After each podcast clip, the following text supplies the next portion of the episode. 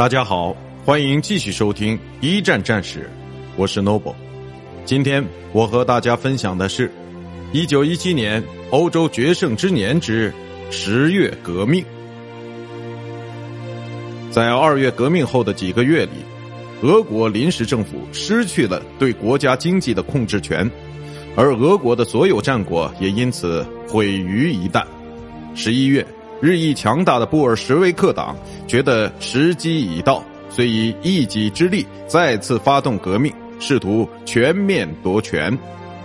七月十六日，首都彼得格勒的卫队率先起义，随后不久，卡朗施塔德海军基地也爆发起义，星星之火遂成燎原之势，席卷了整个俄国。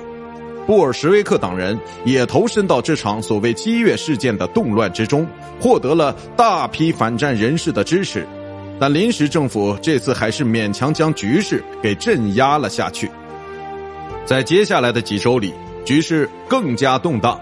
九月，刚被解职的高级军官拉夫伦提科尔尼洛夫率军到彼得格勒，不想却在半道被当地的铁道工人截下。十四日。科尔尼洛夫被迫投降，这一看起来似乎不起眼的事件，却引发了人们对独裁复辟的恐惧。临时政府的形象也从此变得更加不堪。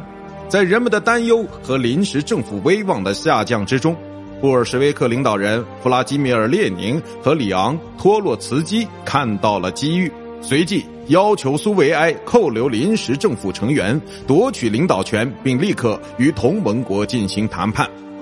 十月二十九日，托罗茨基成为军事革命委员会的领袖，并成功的拿到了首都的兵权。